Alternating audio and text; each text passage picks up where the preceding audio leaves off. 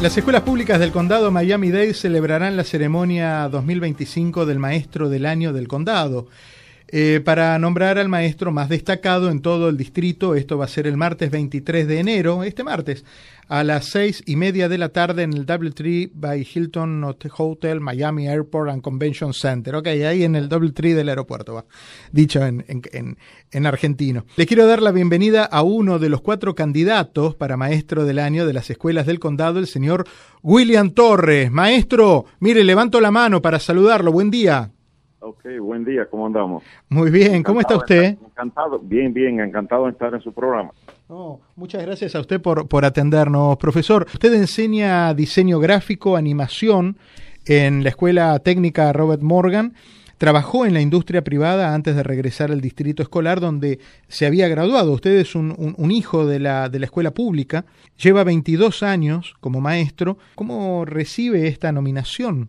Eh, con mucho orgullo. Eh, eh, representar el distrito escolar es algo espectacular para mí. La verdad que estoy muy orgulloso.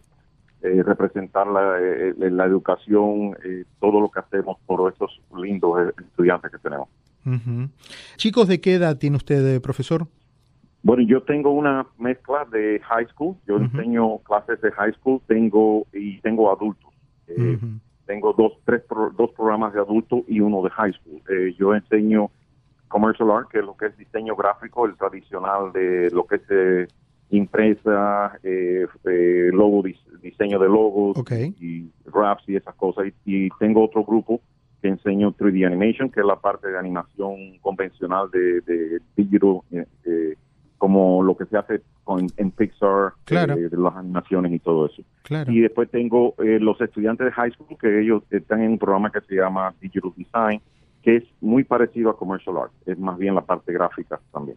Profesor Torres, usted fue creciendo con el desarrollo del, del 3D y de la y de la animación. Empezamos con papel, eh, después empezaron a venir las computadoras, a entrar las computadoras y teníamos entonces que, empezar a entrenarnos en, en sistemas más avanzados de, de, lo que era digital. Ajá.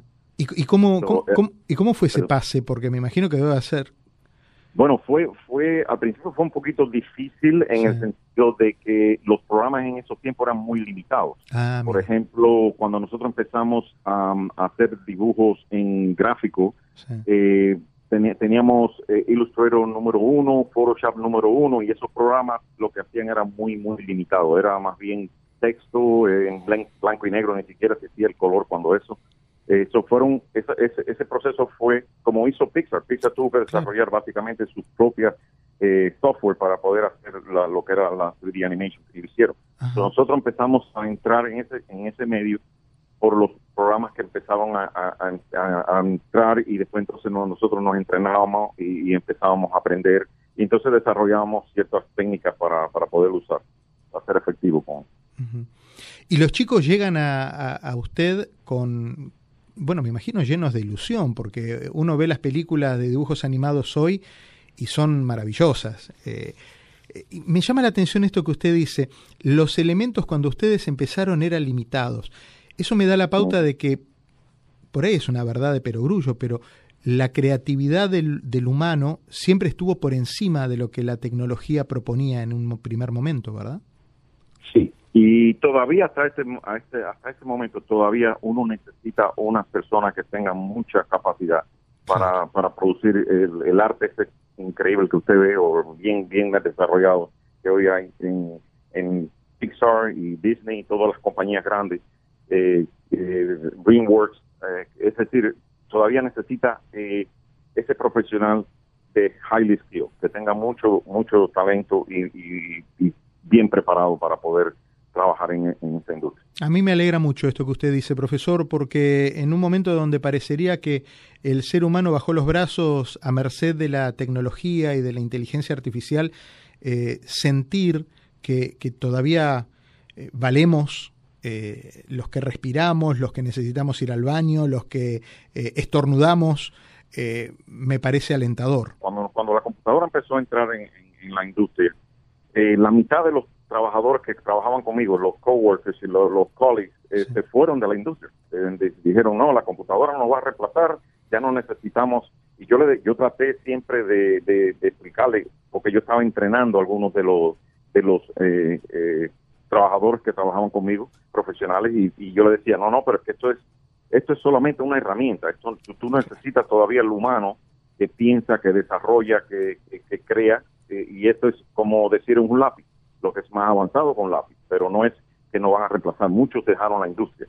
ahora con el AI, yo empecé este año, eh, empezar a enseñar AI en este, este curso escolar, otra vez vuelve la misma, el mismo problema, donde la gente está paniqueado, oh my God, esto, se, esto no va a reemplazar a todos los humanos, pero en realidad tú necesitas eh, un humano que desarrolle, y, es como un tool, es espectacular para, para el diseño gráfico.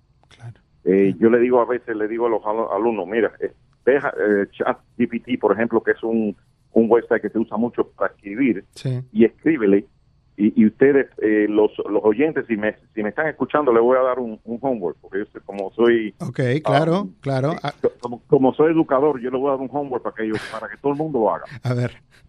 Vaya a ChatGPT y type y, y, escriba, por, por favor, escriba eh, qué usted cree de mi abuela y le pone el nombre de su abuela.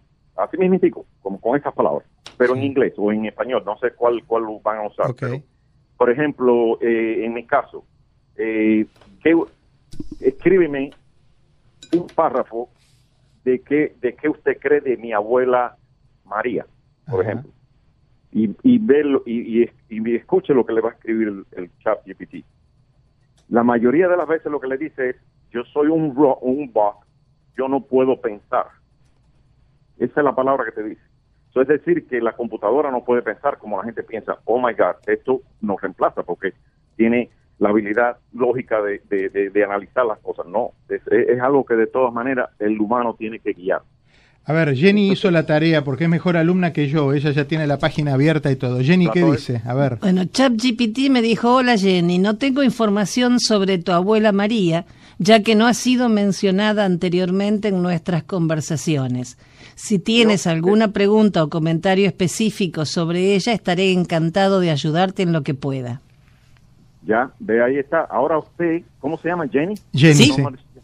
Ok, so Jenny, usted tiene ahora que decirle a ChatGPT, mi abuela era la mejor cosa. Le encantaba el mate, por ejemplo, hablando en, en, argentino, ¿no? Sí. son de Argentina. Sí. Ah, dígale, empiece, ahora tiene que usted decirle a esa computadora toda la información de su abuela para que, para que pueda tener una forma de analizar eso. y eso es lo que yo le digo. es decir, que usted no puede nada más que typear, por ejemplo, eh, dígame tal cosa y lo va a hacer porque no tiene la capacidad. Si, no se ha hablado, si no se, eh, el, AI es más bien un entrenamiento como hace. Coge información, hace un scramble de, la información y, entonces les, les responde. Bueno, a ver, mire, a ver qué dice acá. Me contestó. ¿Qué contestó Jenny? Dice, suena maravilloso, Jenny. Es genial escuchar que tenías una relación cercana y amorosa con tu abuela María y que compartían momentos especiales como el mate. Las abuelas tienen un lugar especial en el corazón de muchas personas.